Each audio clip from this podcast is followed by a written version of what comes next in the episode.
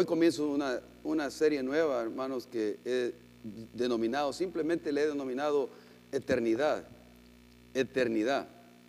Ah, eh, que Dios nos hable cada vez que pues, esté hablando alrededor de este tema y pensemos en este tema s- seriamente. Ah, cuando usted mira este símbolo, este símbolo que va a aparecer ahí en la pantalla, eh, ¿qué significa ese símbolo? Eternidad. Y es que el símbolo que está ahí significa eso, eternidad. Yo lo tenía para que apareciera después la palabra, pero está bien, ya está ahí, gracias hermano. Lo que quería es que pensemos en eso, que la eternidad, el símbolo eso simboliza la eternidad, porque la eternidad, ¿cuándo se termina? Nunca se termina. Nunca se termina y por eso lo representan de esa manera. Ahora, es algo serio de lo que vamos a hablar y lo que quisiera que pensemos, no solamente como hijos de Dios, sino también precisamente aquel que no conoce a Dios, pero todos debemos de pensar de que realmente cuál es mi dirección eterna. ¿A dónde voy a ir a vivir cuando muera? Eh, ¿Dónde va a ser el lugar, el, el lugar donde voy a ir a morar?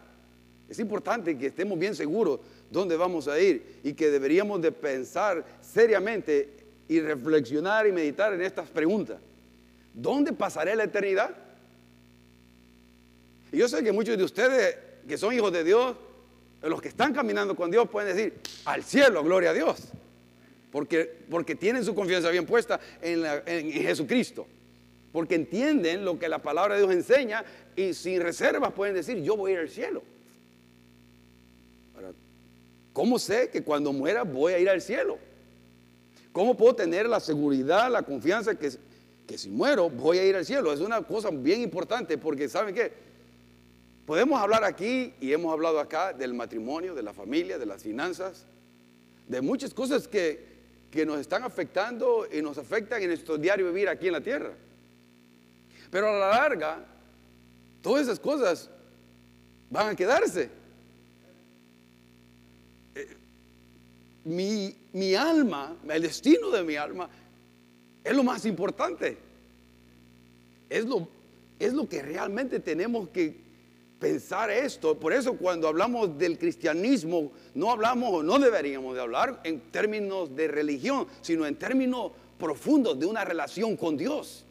Y cuando digo de una relación con Dios, debe haber una actitud genuina de humillación a Dios y de reconocimiento qué tan grande es Él, qué tan bueno es Él y qué tan pecador y malo soy yo. Para poder tener esa seguridad de confianza que si muero, I'm going to heaven. Voy a ir al cielo. ¿Cómo puedo vivir con una perspectiva eterna? ¿Cómo puedo yo vivir con la perspectiva de lo eterno, de lo que realmente va a permanecer? Hermano, todo lo que usted mira acá, tocamos, todo esto se va a quedar. Si lee primera de Pedro, dice que todo va a ser deshecho, consumido. Todo va a desaparecer. Todo. Ahora, este cuerpo. Ahora, yo me estaba viendo el espejo y cuando miro fotos de hace, eh, del año pasado, wow, sí pasa el tiempo, hermano. Usted no se ha visto el espejo y dice, sí está pasando el tiempo. Está, está pasando, estamos cada día más jóvenes, amén. Amén. Por fe, hermano. Ahora vamos acercando al cielo, ¿no? No, está pasando el tiempo. Realmente todo esto está perecediendo. Está, estamos siguiendo la creación de Dios, nuestro cuerpo, estamos yéndonos hacia la eternidad. Segundo, minutos, horas, días, meses, años, ¿no? Está pasando, ¿no? Y podemos ver décadas, siglos, ¿no? Está pasando el tiempo. Ah, pero la eternidad, el término ya de eternidad es sin fin. Y es donde vamos a pasar más tiempo, pero es en lo que menos pensamos. Porque ho- hoy necesito el plato de comida, hoy necesito pagar la renta, hoy necesito llevarme bien con mi esposa y mi esposo, hoy necesito criar bien a los hijos, hoy necesito todo esto. Y todas estas cosas que sí necesitamos nos quitan el, hecho de cómo vivir para lo eterno. Y pensamos que todas estas complicaciones que vienen a nuestra vida en la tierra, que van a ser para siempre, y la verdad, son temporales. Y todo lo que están haciendo estas dificultades, situaciones dolorosas para muchos y difíciles, no estoy minimizando nada, nos preparan únicamente para el cielo, nos hacen un anhelo del cielo, nos hacen crear un deseo, wow, ven Señor, o llévame, o, inicia tu eternidad pronto porque ya no aguanto más. Hay tristeza, hay dolor, hay abusos, hay violencia, hay de todo. ¿Cómo puedo vivir con una perspectiva eterna? ¿Cómo puedo vivir enfocado en lo más importante? es más, ¿qué es lo más importante? ¿Qué es lo más importante? ¿Qué es lo más importante para usted? ¿Qué es lo más importante para mí? Tengo que saber para qué estoy viviendo, para qué estoy en esta tierra. Porque si no solamente estoy ocupando un espacio, solo estoy respirando, ya. No, no, no estoy haciendo la diferencia para Cristo, para Dios, en la vida de las personas que me rodean. Porque la iglesia no es otras cuatro paredes. Donde vamos, nosotros somos los embajadores. Nosotros tenemos que hacer la diferencia allá afuera. Aquí venimos a prepararnos, a escuchar algo que Dios le dé para que pueda usarlo allá afuera. Pero no, pero no para, para estar aquí solamente encerrados. Por eso el sábado pasado, cuando hicimos el evento, nos llenábamos de gozo y al, compartir con las personas, al orar con las personas, a recordarles que Dios le ama, que Dios no le ha olvidado, que Dios está ahí. Todo lo que tienen que tener es una actitud de venir a Él. Y recordarles ese amor, esa compasión que Dios tiene para nosotros. Hermano, no se ve que las películas, las películas, nos gustan las películas que terminen como, mal o bien. Que gane, bueno, que gane el malo o que gane el bueno. Cuando gana el malo, no, no, queda como un. ¿qué, pasó aquí? ¿No le deja como un mal sabor? Dice que nosotros estamos hechos para que el final sea feliz. Todo mundo está hecho para que deseemos que el final de la película sea que gane el bueno. ¿Cómo que ganó Batman? Batman es bueno, pero hay una película donde Batman, no sé, como que está oscuro. ¿eh? Debemos, tiene que ganar el héroe bueno. Eso es un descanso mental, hermano. Tiene que ganar el héroe bueno. Pero si no, pero, y otra cosa es, los cuentos, ¿cómo terminan? ¿Cómo terminan los cuentos? A ver, ayúdenme. Ah, they live happily ever after. Vivieron feliz, ¿no? Para siempre. Y esos son los cuentos que nos gustan. Hermano, el cuento del cristiano termina feliz para siempre. El cuento del Hijo de Dios, que feliz para siempre. Es feliz, no es tristeza. Por eso hay que caminar como que vivimos con esa realidad en nuestra vida, de que, nuestra, que vivimos felizmente por la eternidad. Siempre vamos a ser felices. Ya debo de manifestarlo. Otra vez, el, hermano Carlos, ¿no? el director de la alabanza, y nos estaba exhortando en la mañana, cuando cantábamos un canto, no teníamos el gozo, estábamos concentrados en la letra, mucho que, no, manifiestenlo. Tenemos que manifestarlo para que vean que, que no solo aquí de frente, de frente a las cámaras, no, estamos queriendo ser genuinos, de, de querer transmitir el gozo genuino de Dios. Y, claro, algunos necesitamos más café, ¿no? Pero, pero qué buena, qué bueno, ¿no? Que tenemos hermanos que nos exhortan a manifestar el gozo de Dios, como que ya tenemos triunfo, como que ya caminamos en victoria, no en derrota. A veces caminamos así como, mm, y te lo veo todo triste, sin gozo, sin paz de Cristo, nada. Hermano, por más que batallemos con el pecado, Cristo ya lo perdonó. No, no camine en condenación. Confiese sus pecados, regrese a Cristo, siga la lucha, no se dé por vencido. Pero Eclesiastés, Eclesiastés 3.11 dice esto. Eclesiastés 3.11. Ahora, lo va a aparecer ahí en una la nueva tradición viviente. Pero yo ahora en la mañana sentí leer el, el Eclesiastés 3 hasta ahí, hasta el 11. Y por eso les dije que abran sus Biblias. Me encanta que el pastor Javier Carrillo siempre usa Biblia, ¿no? Yo lo estoy haciendo aragán en ustedes. Porque eh, él siempre está haciendo, ¿no? Siempre los está citando y yo ya todo les traigo ahí. No, no, no. Está bien, hermano. Porque nos hace mover las páginas de la Biblia. Capítulo 3 dice así, todo tiene su tiempo y todo lo que se quiere debajo del cielo tiene su hora. Tiempo de nacer y tiempo de morir. Tiempo de plantar y tiempo de arrancar lo plantado. Tiempo de matar y tiempo de curar. Tiempo de destruir y tiempo de edificar. Tiempo de llorar y tiempo de reír tiempo de endechar y tiempo de bailar, tiempo de esparcir piedras y tiempo de juntar piedras, tiempo de abrazar y tiempo de abstenerse de abrazar, como que ya sabían que venía el COVID, ¿no? Tiempo de buscar y tiempo de perder, de perder, de perder, tiempo de guardar y tiempo de desechar, tiempo de romper y tiempo de coser, tiempo de callar y tiempo de hablar, tiempo de amar y tiempo de aborrecer, tiempo de guerra y tiempo de paz. ¿Qué provecho tiene el, trabajo, el que trabaja de aquello en que se afana? Es una pregunta retórica. Yo he visto el trabajo que Dios ha dado a sus hijos de, los hombres para que se ocupen en él. Y ahí este es el, versículo que quiero llamar la atención. Todo lo hizo hermoso en su tiempo.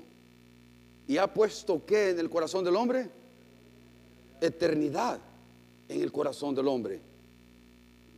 Sin que alcance el hombre a entender la obra que ha hecho Dios desde el principio hasta el fin. Y en la versión que tenía ahí, creo que tenía una versión eh, en el PowerPoint que era la traducción viviente, dice, sin embargo, Dios lo hizo todo hermoso para el momento apropiado.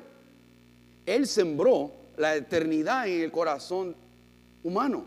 Pero aún así, el ser humano no puede comprender todo el alcance de lo que Dios ha hecho desde el principio, hablando de Adán, hasta el final, hasta el fin, hasta los días presentes y de ahí el fin es el fin. O sea, los que van a nacer más adelante, los que van a nacer después de nosotros, de, toda, mire, todo, toda alma, y quiero que miren la próxima cosa que, toda alma, y eso no nos ponemos a pensar nosotros, mire, toda alma que ha pisado esta tierra vivirá eternamente, vivirá eternamente.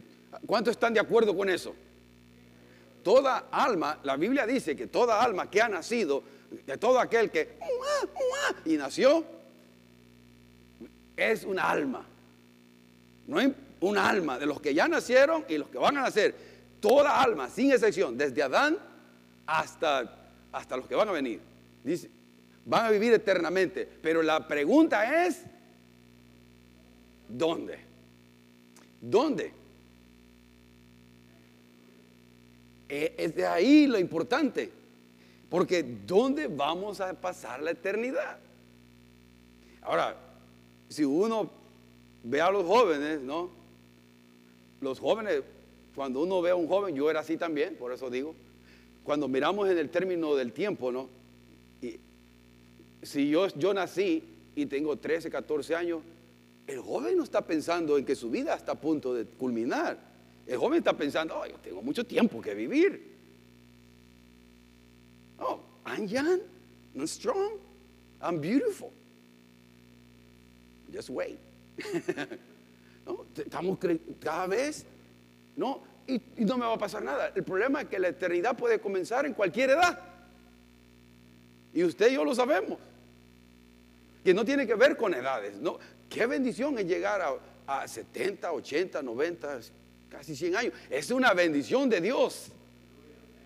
Pero no hay garantía que vamos a vivir esos años, hermano. No hay garantía. La eternidad podemos, puede iniciarse en cualquier momento.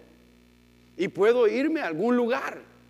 ¿Dónde voy a pasar la eternidad? ¿Dónde vamos a ir? Y eso es el lugar que debemos estar seguros y asegurarnos dónde vamos a ir. ¿Cuál es el lugar donde pasaremos la eternidad? Pues la palabra de Dios, como ustedes saben, menciona únicamente ¿cuántos lugares? Dos. Dos lugares el cielo y el infierno. Ya dije una mala palabra aquí en la iglesia, ¿no? Porque muchas iglesias, el infierno ya no se usa. Ya no se usa. Pues, eh, Dios le ama. Decir infierno, decir las verdades de Dios, ahora se ha vuelto eh, políticamente incorrecto dentro de la iglesia. Es triste, pero tenemos que decirlo porque la Biblia habla de esos dos lugares con claridad. Existe un cielo, existe un infierno. En cualquier lugar de esos vamos a ir. Ahora, ¿qué es el cielo? ¿No? ¿Qué es el cielo? El cielo es un lugar de gozo y paz perpetua. No nos faltará nada, no, no vamos a experimentar nostalgia. ¿Alguna vez ha experimentado usted nostalgia? Ah, qué música romántica de Leo Dan. Ah. ¿No, ¿No acuerda? O nostalgia. Bueno, ustedes nunca han estado en el mundo, ¿no? O, la, o la Sonora Santandera, no sé. Se me están viniendo nombres, está saliendo el repertorio. Nostalgia, ¿no sabe un sentido de nostalgia? Ah, como que vinieran aquellos tiempos. A veces yo tengo nostalgia cuando, cuando la sociedad jóvenes allá en Los Ángeles teníamos aquellos tiempos de aquellos de cientos de, jóvenes viniendo de, de, todas partes, de México, de El Salvador, de Guatemala, de Colombia, y, en, la, iglesia bíblica de Vela adoramos al Señor y había una pasión por Dios, y salíamos a evangelizar y hacíamos drama. Todo eso yo, yo lo viví por años, y lo creamos por años, porque gracias a Dios al seis meses de convertido ya era parte de la directiva, al año ya era vicepresidente, a los años ya era presidente, y ahí conocí a Rudy, fue mi secretaria, y ahí la, bueno, es buena secretaria, la voy a usar como esposa, ¿no? Ah, pero años, hermano, años de eso, y eso, con qué bonito aquellos tiempos, fue tiempo bonito para mí, pero eso no quiere decir, vienen tiempos mejores. El cielo no, es comparable, comparable con nada de lo que podamos pasar aquí en esta tierra, ni bueno ni malo. No podemos compararlo y ese es el lugar donde usted y yo vamos a pasar la eternidad. No dolor, ya no más dolor, ya no más achaques, no que cuando se levante, ah, ¿no? Algunos hay que calentar para comenzarse a mover, ¿no? Ya no hay separación. Oh, cuánto duele la separación, hermano. Duele la separación. Ayer tuvimos aquí mismo un funeral del hermano de don Rodolfo, don Velasco. La separación duele. Pero qué bonito es saber que lo estamos separando únicamente temporalmente. Temporalmente ya nos vamos a ver. Hermano, cuando yo me muera, no crean que yo estoy en el panteón. No estoy ahí, hermano. No estoy ahí. Yo voy a estar en el cielo, hermano porque ausente del cuerpo, presente con Cristo, dice la palabra de Dios. Yo no estoy ahí, no le temo a la muerte, hermano. He visto muerte, he visto morirse gente a mi alrededor. Y eso me hace ver, entender a mí objetivamente de que sí, no hay tal cosa. Vamos a morir todos y todos vamos a pasar la eternidad. Y yo quiero asegurarme que cuando muera, quiero vivir eternamente feliz. Porque Cristo lo ha hecho posible. Y yo puedo vivir esa vida desde ahora, desde ya. Porque vivir con perspectiva eterna me ayuda a valorar las cosas pasajeras, temporales, de una manera más sabia. Estas cosas yo las disfruto, pero no me tienen. Estas cosas las puedo tener, gozarlas, ¿no? Un buen carro, una buena casa, salud, lo que sea, un buen trabajo, carrera, nada malo con nada de eso. Nada malo, es bueno, pero no me tiene a mí. Yo lo uso como instrumento para la gloria de Dios. Mire, veamos Apocalipsis 21. Por eso, Apocalipsis 21 del 1 al 5. Y lo estoy haciendo a propósito porque yo digo, es bueno que usemos la Biblia o le haga clic ahí a su, teléfono, ¿no? Si no traen Biblia. Pero es bueno tener Biblia en casa de estudio porque usted puede escribir y hacer notas y, eso es bonito. Ah, no, es no es pecado hacer notas en la Biblia, subrayar palabras, todo eso le ayuda a uno a recordar. Apocalipsis 21, del 1 al 5. Mire, vi un cielo nuevo, dice la palabra de Dios, y una tierra, ¿qué? Nueva, porque el primer cielo y la primera tierra pasaron y el mar ya no existía más. ¿A cuánto le gusta ir al mar? Pues olvídese, hermano, lo siento, no hay más mar. En la eternidad, tal vez porque Dios lo ama, le haga un charquito ahí, no sé. Pero, pero no hay más mar, ya no hay más mar. Ahí dice, ya no existía el mar. O sea que Juan, en la isla de Pasmo, Dios le dejó ver en la nueva, la nueva Jerusalén y vio ahí, oh, no hay mar. No, no, no hay mar. No hay mar. En la mar, en el mar, la vida qué? Ah, carnal, eso va, bueno. Y yo, Juan, vi la santa ciudad, la nueva Jerusalén, descender del cielo de Dios, dispuesta como una esposa ataviada para su marido. Y oí una gran voz del cielo que decía, he aquí el tabernáculo de Dios, donde mora Dios, ¿no? con los hombres, y Él morará con ellos, y ellos serán su pueblo, y Dios mismo estará con ellos como su Dios. Enjugará Dios, mire, toda lágrima de los ojos de ellos. Cuando, cuando yo escucho, leo esa, esa, esa expresión, me dice de un Dios tierno que está entendiendo mi dolor y su dolor. Me dice de un Dios que me ama, que esté, Él se nos va a secar las lágrimas de nuestros ojos, las lágrimas de dolor, que hemos, cualquier cosa, Él nos va a secar. Y no habrá muerte, ya no habrá muerte, ni habrá más llanto, ni clamor, ni dolor, porque las primeras cosas son las que estamos viviendo ahorita, pasaron. Y el que estaba sentado en el trono dijo, y aquí, ese es Jesucristo. Eso es lo que estaba viendo Juan en la visión que Dios le, dio. He aquí, yo hago nueva todas las cosas. Y me dijo, escribe, porque estas palabras son fieles y verdaderas. Se va a cumplir. Eso no lo estoy diciendo yo, estoy leyendo lo que Juan le, dijo Dios a Juan. Son las palabras de Jesucristo, el creador del cielo y la tierra, el soberano, único rey, rey de reyes, señor de señores, el Dios creador, Jesucristo. Él dijo eso, se cumple, se cumple lo que yo digo, se va a cumplir. Ahora, eso es lo que nos espera a nosotros, ese es el cielo. Y podemos hablar muchísimo más y quizás hable más durante esta serie, por el momento está bien. Pero dice, muchas personas dicen con seguridad, yo voy a ir al cielo. Y están seguros, ¿no? Que van, van a ir al cielo. Ahora, ¿cómo podemos tener esa seguridad y a veces tener una, un engaño o una mentira en la cual he creído que yo pienso que voy a ir al cielo? Porque Jesucristo dijo, yo soy el camino, yo soy la verdad, yo soy la vida. Nadie viene al Padre si no es por mí. O sea, Jesucristo es, el único en el cual podemos ir al cielo. Y no lo dice la iglesia Nueva Visión, no lo dice la iglesia evangélica, lo dice Cristo lo dijo. Todo lo que nosotros decimos es, yo creo en lo que Jesucristo dice, porque Él mostró que era Dios resucitando de los muertos al tercer día, tal como lo dijo. Y la historia lo muestra. Josefo, Cicerón y todos estos que han escrito parte de la Biblia hablan de un hombre que caminó en la tierra de Palestina y que se levantó al tercer, al tercer día y que revolucionó toda la Mesopotamia. Eso es el hecho de lo que, está, de lo que Jesucristo hizo. Ese hombre histórico vino, nació, murió en la cruz, fue a la sepultura y resucitó al tercer día y ahora está sentado a la diestra de Dios Padre para interceder por usted y por mí. Eso es un hecho. Esa es la verdad. La quiero aceptar o alguien no la quiere aceptar, ese es el hecho.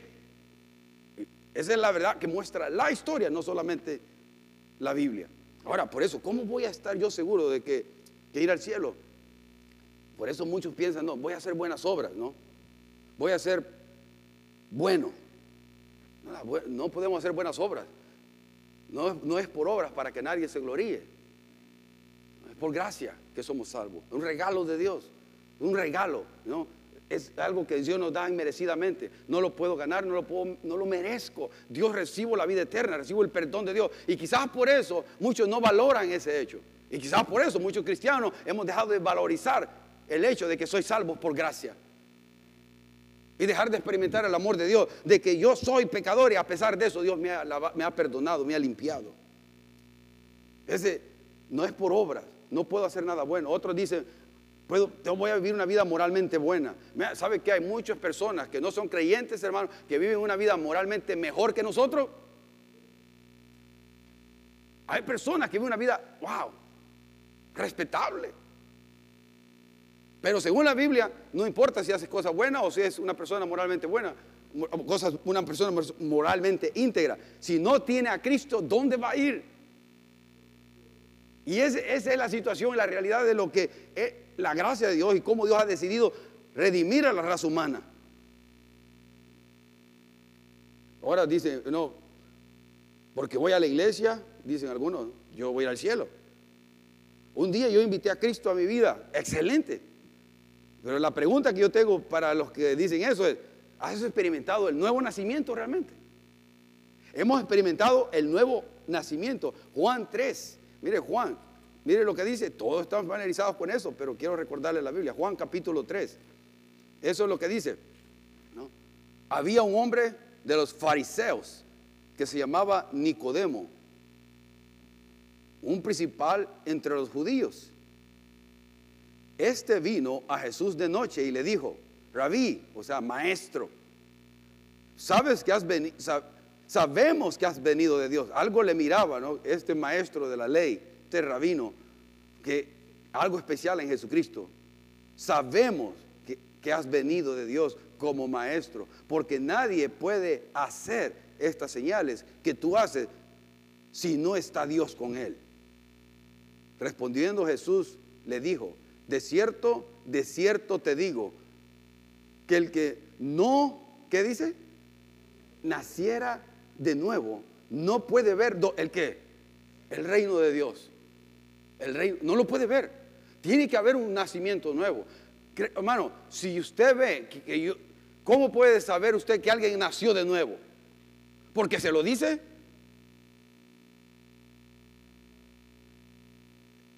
¿Me entiende mi punto? Porque mucha gente piensa que no, yo voy al cielo, yo invité a Cristo, pero su vida no hay cambio en absoluto.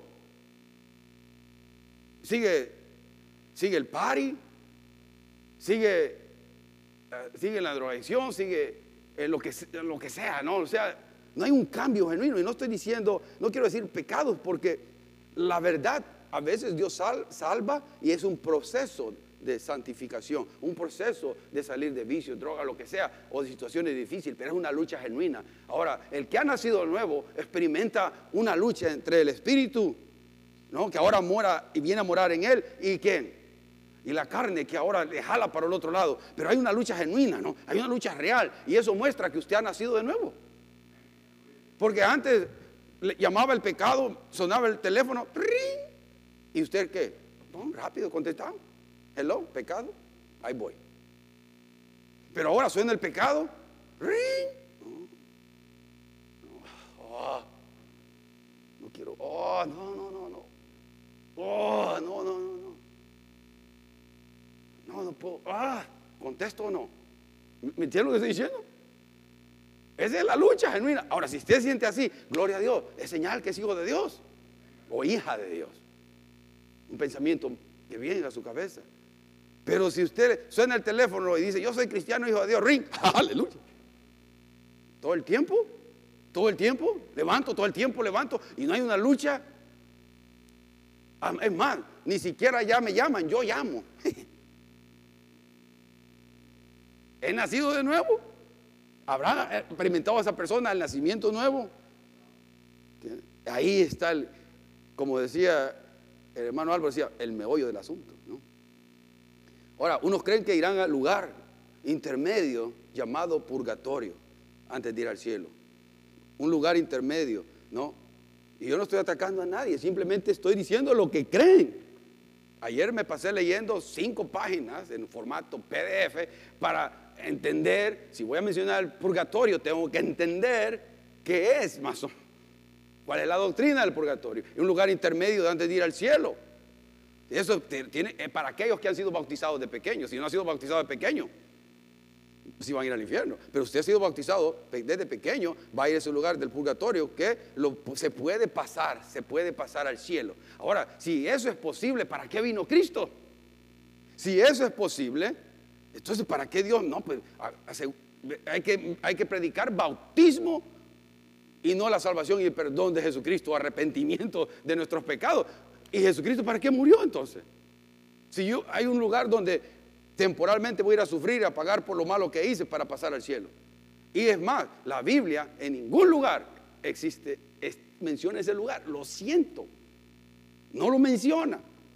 Esto fue en el concilio de Trento que se inició, 1700 por ahí. Y llegaron a la 1700 y algo, 46. Quiere decir que Cristo ya, se, ya estaba en el cielo. Fue una doctrina que surgió mucho más, casi tipo medievales.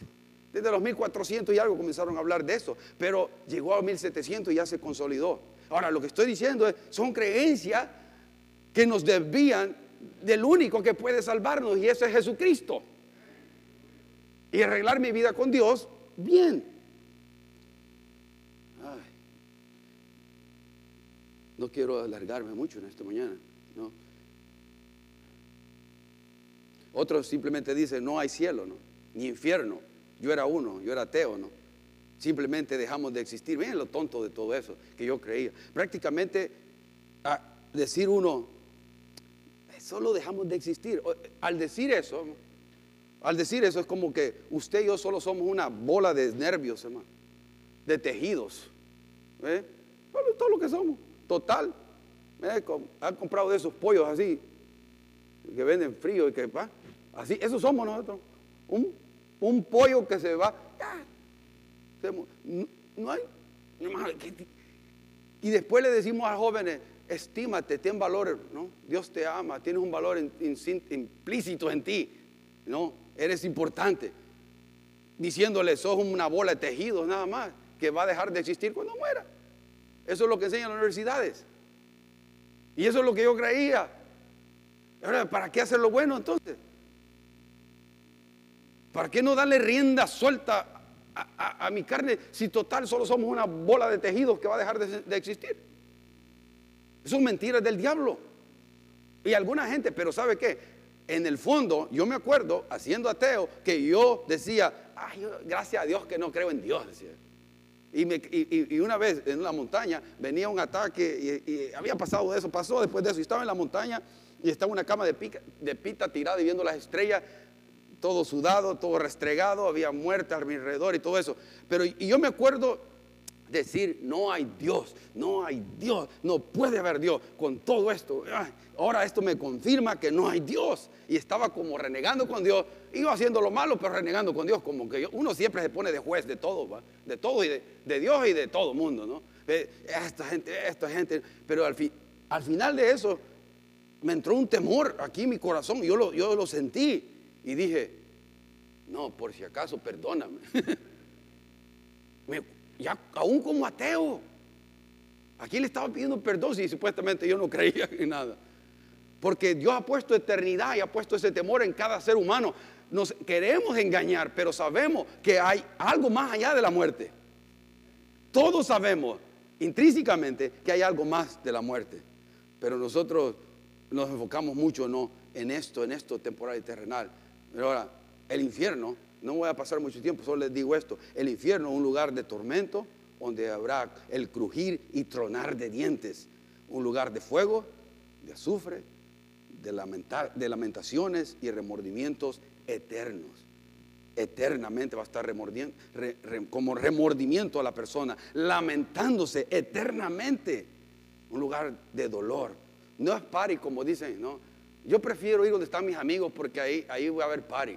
No hay tal cosa, perdón, no te dejes engañar, amigo. Oh, vas a ir a un lugar de, de dolor, de sufrimiento.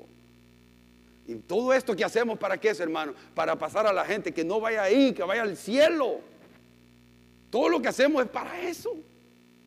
Dios nos mandó a alabarle y adorarle, servirle con el propósito de ser sus mensajeros, de decir, hay un lugar eterno mejor. No tienes que ir al, al infierno. Puedes ir a un lugar eterno de gozo eterno y de paz.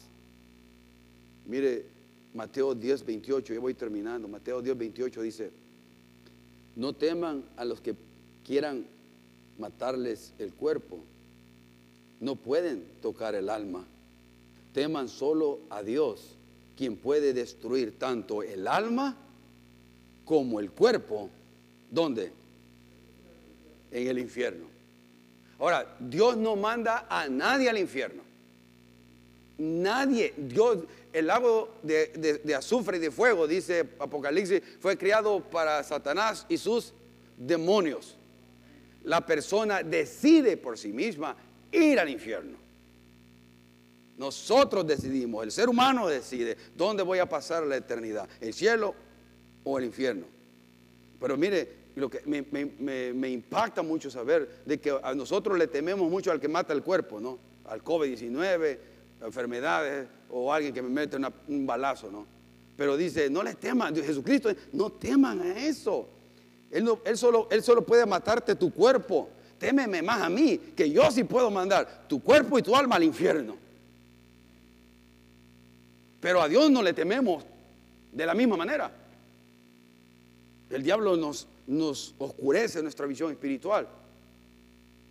Todos vamos a ir a cualquiera de estos dos lugares, hermano, al cielo o al infierno, todos. Ahora, el arrepentimiento es el primer paso para hacerlo.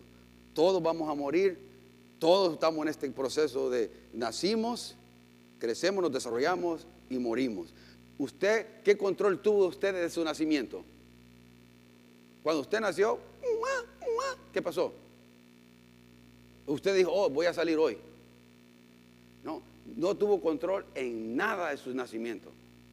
Ni, está, ni tampoco tenemos control de cuándo nos vamos. Nada, por más que usted pase preocupando, me voy a poner aquí desinfectante, me voy a echar por la cara, me voy Hermano, no tenemos control. Ahora, ser, tomar precaución, cuidarse. Nada malo con eso. Nosotros lo hacemos acá. Le decimos, tápense la boca, usen desinfectante, mantengan el distanciamiento. Nada, nada malo. Pero yo no camino así como, ya me tocó el hermano. Hermano, ¿con quién ha estado? Camina. ¿Qué es eso? ¿Qué es eso? ¿Tocaste ahí, hermano? Oh, wow, ¿qué es eso? Como hijo de Dios. Ah, yo camino, me cuido y todo, pero nada, pues quiero, pues, si me, si me voy a enfermar. Y si Dios decide llevarme, que, gloria a Dios, a un mejor lugar. Ahora, uno de cada uno nos morimos, hermano. Uno de cada uno, ¿no? 100 de cada 100, como quiera ver la estadística. Ahora, quiero que veamos este, este video. Es de una, de una misionera eh, mexicana en la ciudad de España. Quizás muchos la conocen. Me encantó este canto que habla acerca de si mueres hoy, ¿a dónde irás? Se llama. Y, preste atención a la letra, a la letra, trate de concentrarse en la letra. Es un video que espero que cuando lo pasemos, eh, Facebook, no, no lo vayan a, cortar, porque a veces lo, lo paran, ¿no? Pero que para los que están allá, espero que lo puedan apreciar y meditemos seriamente. Si mueres hoy, ¿a dónde irás? ¿Dónde estarás? ¿Qué pasará? Si está listo, démosle. ¿No? Ok, no está listo. Si se lo leo, se lo leo. Esta, esta misionera, Marixa Barreñada, ella es nacida en México, pero ahí se mueve a España y Dios comienza a trabajar dentro de un ministerio que se, llamaba, se llama On the Redbacks, así se llama. Y comenzó ella a crear canciones evangelísticas. Y esta es una de tantas que escribió. Se la recomiendo que la escuche. Pero la letra dice así, si mueres hoy, ¿a dónde irás? ¿Dónde estarás? ¿Qué pasará? Fue en los días de Noé que un arca construyó. Nadie le creyó y de él se burló. Cuando el diluvio vino a la gente, clamó. Muy tarde fue, pues pereció. Si mueres hoy, ¿a dónde irás? ¿Dónde estarás? ¿Qué pasará? Como en los días de Noé, el juicio vendrá. Toda esta tierra destruida será. Jesús volverá y él los juzgará. Culpable o inocente. Dime, ¿qué serás? Lo que Cristo dijo es verdad. Él volverá y no, y nos juzgará. Él dijo que el cielo y el infierno es real. ¿Qué pasará? ¿A dónde irás? Vuélvete, vuélvete, vuélvete a Dios pídele perdón. Aleluya.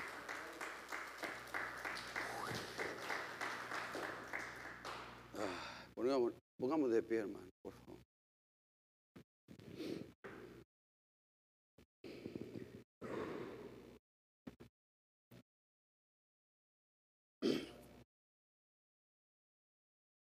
Oh, ah. Amigo, amiga, cualquiera donde quiera que estés, me estés escuchando aún, si estás acá en el santuario, vuélvete a Dios. Vuélvete a Dios y pídele perdón. Lloro de, de dos cosas. Gratitud de que conozco la verdad y, y de tristeza de saber que hay muchos que todavía deciden ir al infierno pensando que esto es un juego, pensando que es una religión, pensando que es un engaño.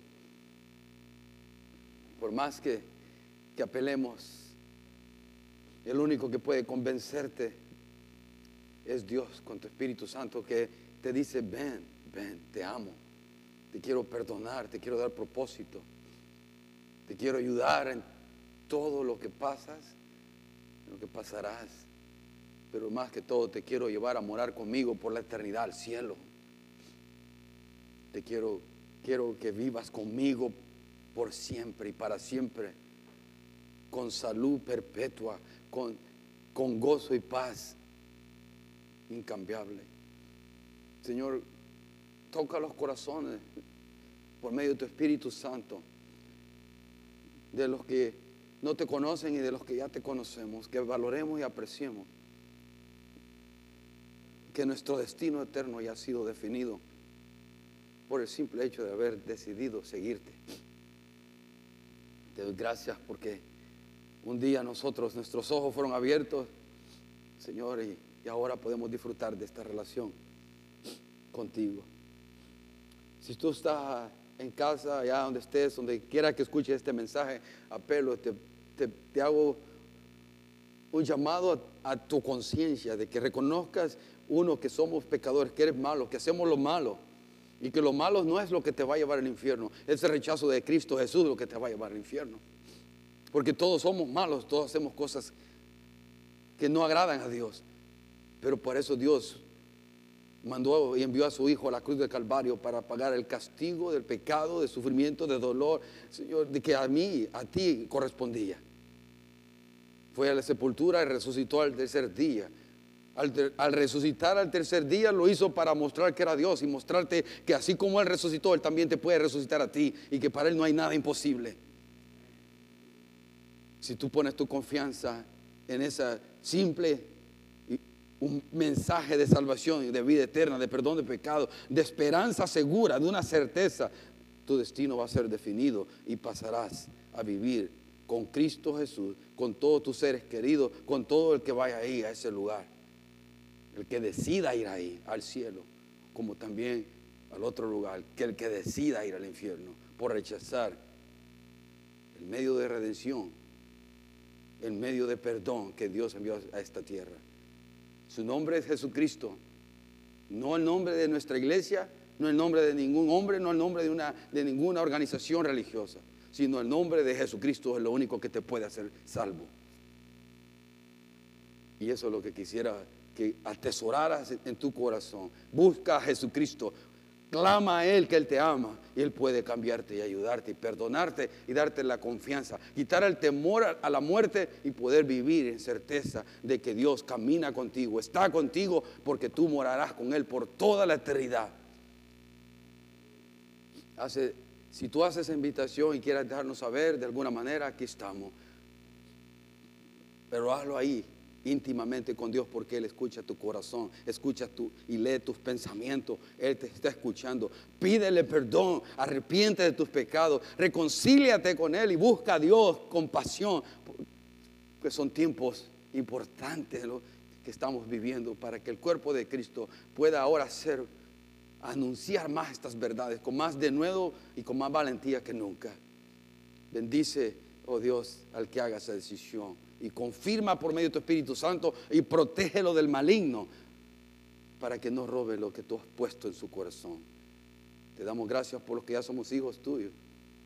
Ayúdanos, Señor, a vivir en la lucha espiritual que tenemos que llevar, que llevar mientras tanto acá. Pero agarrados de tu mano, agarrados de tus promesas, podemos tener victoria. Te alabamos y te bendecimos, Señor, Bendice a tu pueblo, llévanos con tu paz y bendición. Bendícenos a quien nos han escuchado desde casa. Pon tu gozo, tu regocijo en sus corazones también. Gracias, Señor. Bendecimos tu nombre. Gracias, gracias, gracias por la salvación. Gracias por la vida eterna. Exprese ahí, hermano, su gratitud al Señor. Expresémosle que lo bueno que Él es. Gracias porque ahora ya estamos dentro del arca y la puerta, Señor. Uno se ha cerrado la puerta del arca, pero nosotros ya estamos dentro. Si cuando venga la destrucción, ya estamos dentro, el arca, el arca de Jesucristo. Gracias. Bendice a nuestras familias, nuestros trabajos y negocios durante el resto de la semana. Tengamos tu paz y tu gozo. Tráenos el día jueves para escuchar de tu palabra o conectarnos de casa. Pero qué bueno poder seguir alabando y cantándote aquí en la casa tuya, en el santuario, mejor dicho, Señor. Alabarte y adorarte. Bendícenos hoy. Te agradecemos por tu amor y bondad. En el nombre de Jesús y el pueblo de Dios dice.